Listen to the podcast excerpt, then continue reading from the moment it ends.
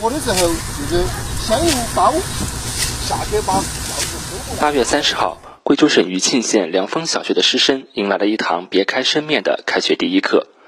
同学们从教室走进了农田，通过割稻谷、打谷子、拾稻穗、碾稻谷，感知粒粒皆辛苦。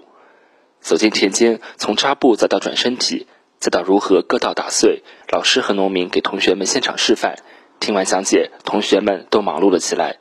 从开始的跃跃欲试到浑身挠痒的难受，同学们在短短的半天里，通过劳动实践，真切体会到了“谁知盘中餐，粒粒皆辛苦”。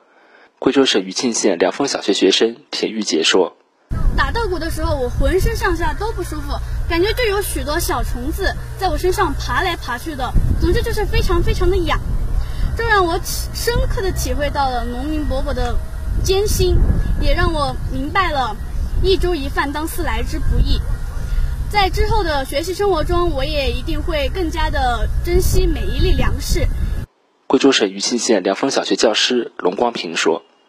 今天的开学第一课就从课堂教学延伸到田间地头，相信这节劳动教育实践课让学生深切地感受到盘中餐是如何从土地到餐桌上的。”哎，这也培养了学生的生活技能和动手实践能力，从而培养了学生勤俭节约、吃苦耐劳的优良品质。新华社记者崔小强、报道员贺春雨、熊燕、刘武能，贵州贵阳报道。